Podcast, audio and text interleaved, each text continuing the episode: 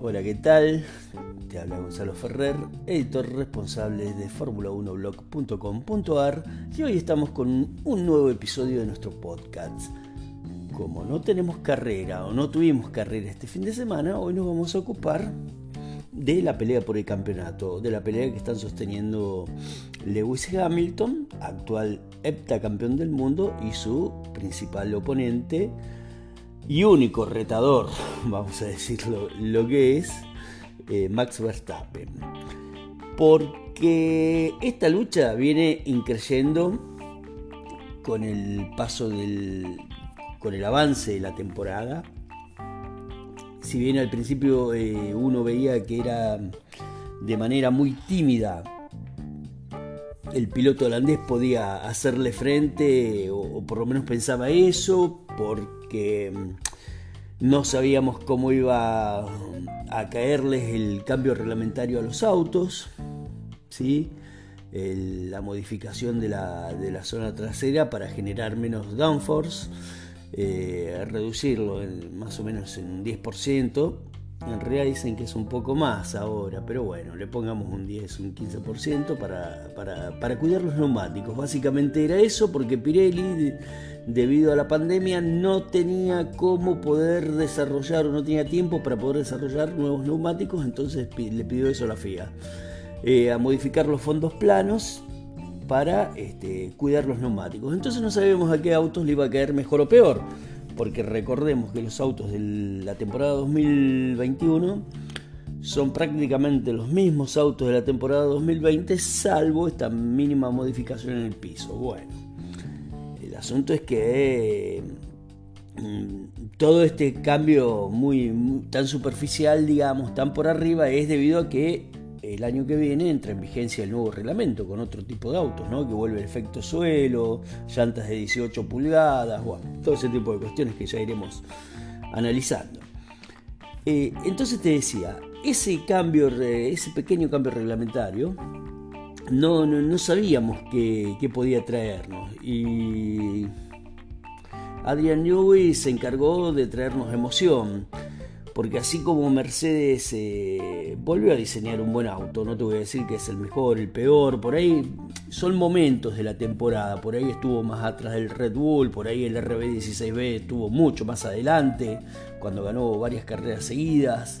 Eh, entonces todo un tema. Después las últimas, primero de Toto Wolf y James Allison dijeron que no iban a invertir más dinero ni tiempo ni nada en mejorar aún más el W12 y, después aparecieron las mejoras ahí para Silverstone, para, esa carrera.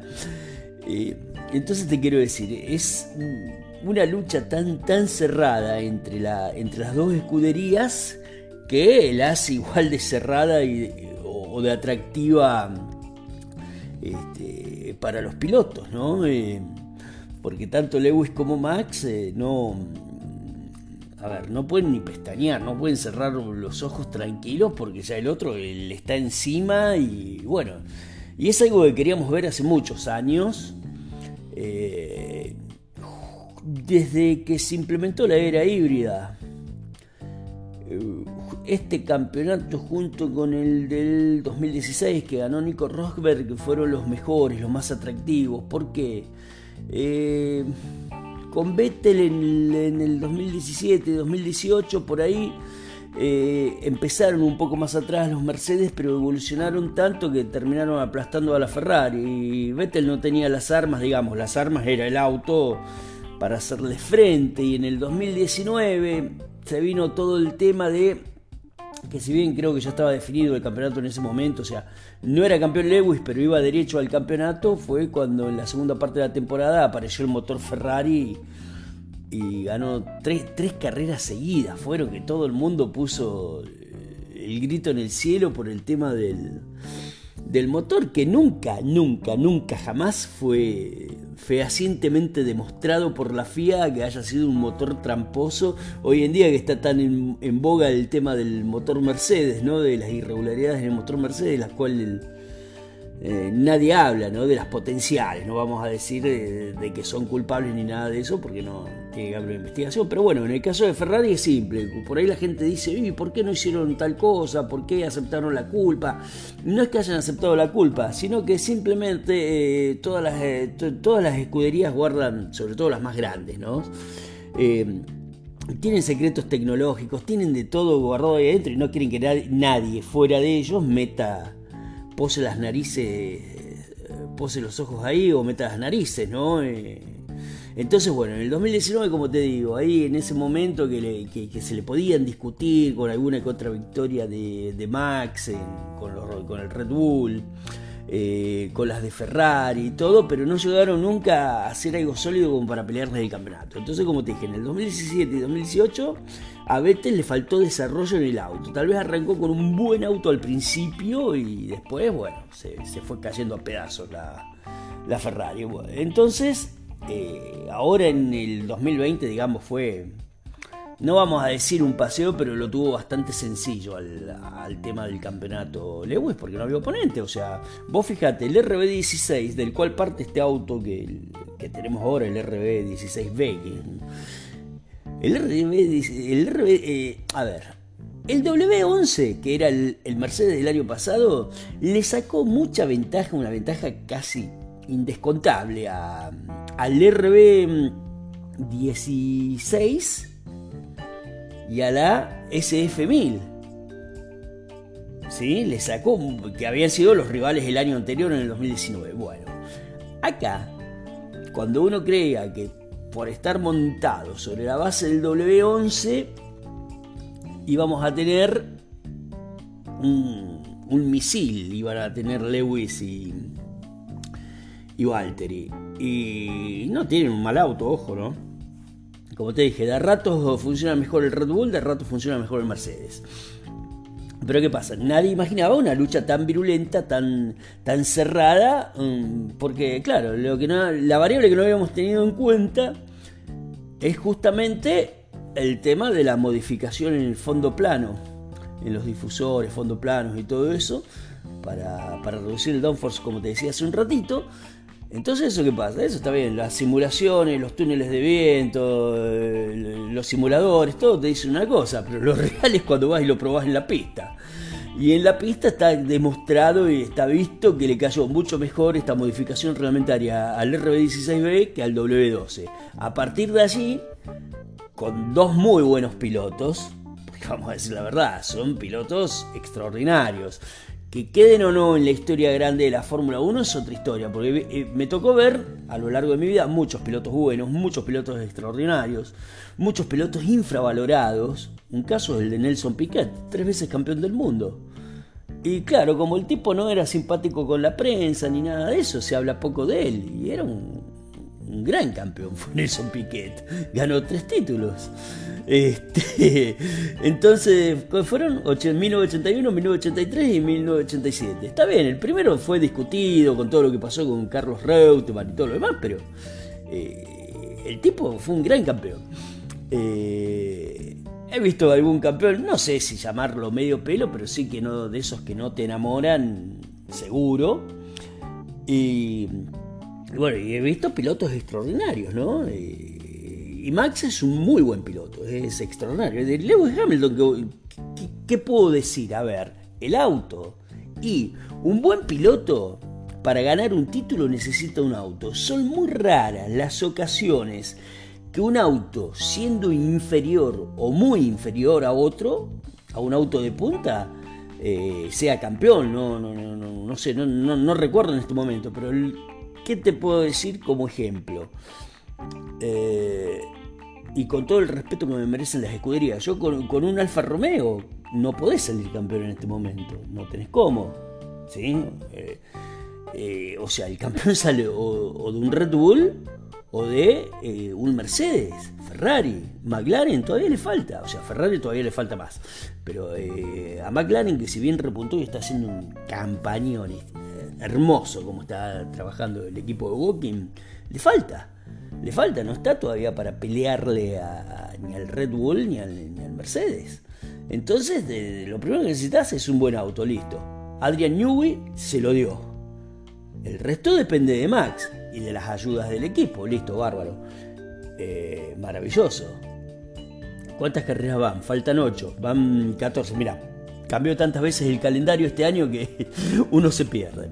De las 14 carreras, el Max ganó 7, o sea, el 50%. Y si le sumamos la que ganó Checo, se ganó más del 50% de las carreras el, el RB16B, contra apenas 4 del Mercedes, o sea, ganó el doble el doble de carreras eh, el auto. Lo que pasa es que Lewis está muy cerca de, en el campeonato, está 5 puntos abajo. ¿Por qué? Porque en muchas ocasiones de las que ganó Max, el, piloto inglés terminaba segundo. Acordate que la diferencia entre el primero y el segundo son apenas 7 puntos, 25 puntos para el ganador y 18 para el segundo. Entonces por ahí no, no, no te alcanzás a despegar. No, no, es tanta la, ventaja, sumado a algún abandono, y eso se me está viniendo a la mente lo de Bakú. Cuando venía puntero, cómodo, sólido, y si mal no recuerdo fue en la recta principal que le explotó la, goma trasera izquierda, fue a, a Max que en el relanzamiento de la carrera es cuando Lewis tenía todo para ganar, que el tema del, no voy a acordar el nombre del, sistema del botón que lo dejó trabado, no sé qué, siguió de largo y bueno, ahí ganó Checo. Entonces, eh, te quiero decir, tenemos un campeonato muy atractivo y después de todo eso, que en un momento Max le sacó mucha ventaja, unos cuantos puntos de ventaja a Lewis, después de eso, desde Silverstone para acá, la cosa se empezó a emparejar y empezaron los toques. En Silverstone, bueno, hay una, una simulación que es la misma que hizo esta gente. En Twitter está eh, Crashalong, arroba Crashalong. Eh, buscaros porque son muy interesantes las cosas que hacen. Eh, hicieron la simulación del toque mm, en Silverstone. Eh, que se ve clarito como Max hace bien el dibujo, o sea, entra en cops por afuera va entrando en COPS. Y, la, claro, para buscar el Apex se va cerrando, ¿qué es lo que hace? Digamos, está haciendo la trayectoria ideal y Hamilton le mete el auto en el medio, no con intención de tocarlo ni nada de eso, no busquemos cosas donde no, no hay. Hamilton es un tipo duro, un piloto duro, este, te va a jugar al borde del reglamento, pero no te va a ir a, hacer una maniobra de, ir a sacarte a propósito, eso no, no, no, no lo creo. Este, no digo que no pueda pasar, pero e, por lo menos en esa maniobra no lo creo. Eh, entonces, bueno, es cuando se tocan y sale disparado eh, contra el muro mm, Max. En cambio, en Italia, ¿qué pasó? Que todavía está candente el tema. En Italia, cuando salen, este, fue la variante del retifilo, me parece, el, incidente, en la curva 2 de la variante del retifilo. Cuando salen de boxes, eh, ¿qué pasa? Hamilton sale con gomas frías. Vos sabés que cuesta un poco levantar temperatura, una vuelta, dos vueltas, te cuesta levantar temperatura. Y le ponen, hay una foto, un video, no me acuerdo, que le ponen la bandera azul. O sea, que la bandera azul es para el tipo que sale que está saliendo a la pista. ¿Por qué? Porque sale a una velocidad inferior al tipo que viene en la pista, que viene lanzado. Eh, y bueno, terminaron los dos afuera porque ninguno de los dos dio el brazo a torcer. Ahora, vamos a repartir culpas. Y a ver, yo no quiero castigar a los pilotos porque están peleando un campeonato. No sé si me entendés. Mientras no se hagan una maniobra artera para sacar de pista a otro piloto. A ver, vamos a una cosa burda, lo que hizo Yumi en el 97 con Jacques Villeneuve. Le tiró, un auto, le tiró el auto encima y en vez de apuntarle, no sé, en realidad le apuntó al pontón. ¿Por qué le apuntó al pontón? Ahí llevan los radiadores, o en ese momento llevaban los radiadores los autos, entonces le rompe el radiador y chao, otra cosa. Pero eso fue lo que buscó Yumi. Acá no hubo nada de eso, acá fueron dos tipos defendiendo una posición, ¿sí?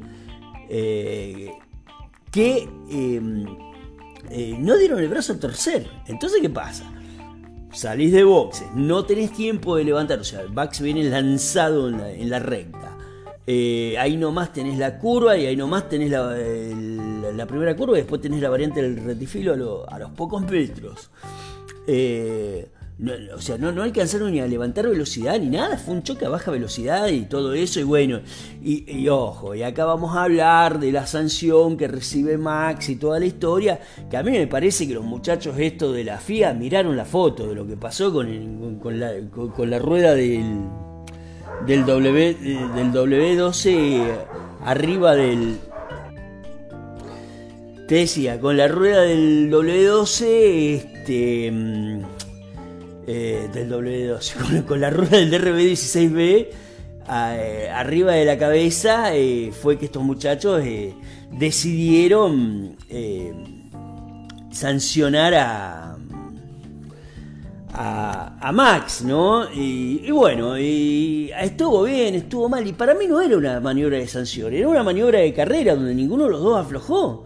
Pero nada más, o sea, hoy en día vamos a hacer una comparación, si bien cambiaron mucho las épocas, los reglamentos, la mirada del público y todo lo que vos quieras. Eh, eh, Pros y Sena deberían haber ido presos después de lo que hicieron en el 89 y en el 90. Dejémonos, a ver, como decimos en Argentina, dejémonos de joder. Lucha en pista no la tenés que sancionar, es así de simple. ¿Qué pasó con, mira, se me viene otro ejemplo, Vettel en Canadá 2019, lo que pudo haber sido la primera victoria de la SF90, el día que cambió los cartelitos, ¿vos te acordás? Eh, cuando todo el mundo dice, no, pero lo encerró, ¿qué lo encerró? Vos ves incluso la foto sacada, la foto de prensa sacada por Mercedes, si bien lo ves cerca del muro a Lewis, todavía hay una distancia hay una cierta distancia entre la Ferrari de, mm, de Sebastián, eh, Sebastián y el auto de Lewis y entre el auto de Lewis y el muro. Hay unos, no sé, unos centímetros, unos metros, no sé. No, no, no la tengo a mano, o sea, la tengo mentalmente a la foto, pero no la... No tengo las proporciones exactas. Lo que te quiero decir, ese día lo condenaron a Vettel y le dijeron, o sea, a Vettel, y fue... Eh, Emanuel Perro era el comisario, que es el mismo que actuó en Silverstone. Sí, y viste, y vos decís, pero ¿cómo? Em, en Silverstone le dieron una sanción ridícula a Lewis, ahora lo mandan para atrás tres, lugares, eh, lugares creo que, son a, Max. Eh, y mira la foto, o sea, 10 segundos, 20 segundos, no sé cuánto era lo, que le dieron a Lewis, creo que fueron 10 segundos, cuando en realidad lo que se di en, en, Silverstone deberían haberle dado un, stop and go. O sea, eh, o un drive-thru. Peor, alguna de las dos, digamos, que el stop and go, eh, no, eh, hubiese sido mejor un, un, como es un drive-thru, porque con el stop and go después hubiesen podido cambiar este las cubiertas y eso. Un drive truck lo hubiesen hecho, entonces el tipo perdía 20, 25 segundos que vos sabés que con ese auto, con ese auto los iba a recuperar gran parte, que es lo que terminó pasando, ¿no? Eh, entonces te, te, quiero decir, no, miden con la misma vara, no están midiendo con la misma vara. Eh, le echan la culpa a, a, a Max de lo que pasó en Monza y, nada que ver. Y, si vos fijate bien, te decía, volvemos a lo de la gente de Crash Along, que los tenés que seguir en Twitter. Em, te muestran, así como te mostraron lo que había pasado en Copse, también te muestran lo de este, lo de aquí, lo de la variante del retifilo. Y, se ve clarito cómo lo va barriendo fuera de la pista eh, Lewis a Max hasta que lo saca. ¿Y qué pasó? con las famosas bananas disuasorias que nadie sabe por qué están. Pegó el salto, el RB16 se fue de cola, hizo cualquier movimiento por la inercia, pasó por arriba de la cabeza de, Lewis. Bueno, el, halo está demostrado que más allá de que te pueda gustar o no, es un invento maravilloso. Unas cuantas vidas se hubiesen salvado eh, con este eh, artilugio. Y una de las que se me viene a la, eh, a la mente así rápidamente fue eh, la absurda muerte de Tom, Tom, Price en 1977 en Kialami, en el Gran Premio de Sudáfrica. Cuando el matafuego de un comisario, o sea, él atropella a un, a un, a un comisario que iba a atender a su compañero de equipo, a Renzo Sorsi. Y el matafuego cuando, o sea, el tipo vuela por el aire, era un chico jovencito, tenía 19 años el, comisario. Y mm, cuando, mm, cuando vuela por el aire, el matafuego también. Y el matafuego cae sobre la cabeza, no me acuerdo si en la cabeza o en la mandíbula le da a Tom Price y lo mata en el acto. En el acto. Entonces hoy en día tal vez hubiese tenido más chance de, salvarse, o sea, hay que ver dónde fue el golpe. Pero te quiero decir, el, halo es un buen invento, eh, esto lo inventó el ingeniero Giorgio Piola, eh, fue un, buen invento que, tiene la Fórmula 1. Bueno, en una nota lo expliqué a eso, cómo está, eh, cómo está sujeto al, al auto, al chasis, es de titanio grado 5, o sea, lo más fuerte que puedes conseguir. Y bueno, vos imagínate que un auto de casi 700 kilos, o, que la rueda de un auto de casi 700 kilos le toque el casco a un piloto y, el halo no haya cedido, eh, te habla a las claras de, de lo bueno que es, ¿no? Pero bueno, eso fue lo, que sucedió en Italia. Ahora, ¿qué va a pasar en Rusia? ¿Qué va a pasar en las próximas carreras? Y no lo sabemos. Eh, yo lo único que te puedo decir, lo único que te puedo asegurar es que esto no va a quedar acá. No va a quedar acá. Eh, seguramente si Jean Todt no los llama a los dos juntitos, viste, como los chicos en la escuela, y les diga, vengan señores, vengan. Se van a portar bien, aflojen un poco, no, no me hagan más cosas raras. Eh, o sea, si la FIA no le llama la atención de una buena vez y no que, estos, que los comisarios les pongan sanciones ridículas a los pilotos por competir, eh, me temo que no va a ser el último toque que vamos a tener, ni, que van a protagonizar ellos dos, por supuesto, porque quedan 8 carreras, son 200 puntos en juego, quedan del campeonato. en algunas les irá mejor a los Red Bull, en otras a los Mercedes. Este, está toda la historia por detrás de la competencia que llevan tanto Walter mm, y Bottas como Checo Pérez para ayudar a sus compañeros, que hasta ahora no son de gran ayuda, digamos, para la pelea del campeonato. Sí son de ayuda para, su, para sus equipos, para la Copa de Constructores, pero no para el campeonato de pilotos para ayudar a sus, a sus compañeros. Está todo ese tema por detrás, son muchos puntos, muchos puntos. Entonces, eh, lo, lo más probable es que esto vuelva a suceder. Lo más probable es que esto vuelva a suceder acá no, no, no, no, veo encono entre los pilotos ni nada de eso. Es algo que hasta el momento, más allá de estos toques, más allá de, que uno haya sido más culpa de Lewis y el otro haya sido culpa de los dos, si querés echar una culpa, porque yo no, yo no, no, les echaría culpa en, este caso, en el de Monza, ninguno de los dos. Eh, se fueron afuera, chao, ya está. Eh, ya fue. Pero mm, te quiero decir, no, no, no me gusta que sancionen a los pilotos por querer competir. Y tanto Lewis como Max son tipos competitivos. Y la Fórmula 1 necesita de este tipo de pilotos. Pilotos competitivos, pilotos que quieran ganar siempre, que siempre quieran ir para adelante. Ojalá en algún momento Aston Martin le pueda dar un auto, un auto mejor a Sebastián Vettel, ahora que están con un montón de cambios, para sumarlo a una pelea así, donde haya 3, 4, 5 pilotos, Fernando Alonso, alguno de los de Ferrari, 5 o 6 pilotos peleando por un título. Sería maravilloso, sería hermoso. No sé, vamos a ver con el reglamento del año que viene. Tengo mis dudas respecto al reglamento del año que viene, porque lo que cambia es lo aerodinámico.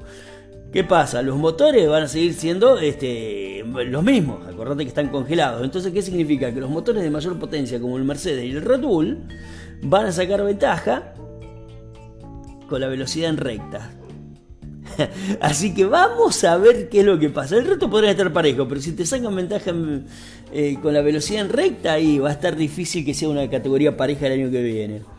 Esperemos a ver los autos en la, pista y, a ver qué sucede. Ahora nos concentremos con esto, con la, con la pelea por el campeonato, que es una lucha maravillosa la que nos están regalando tanto Lewis como Max.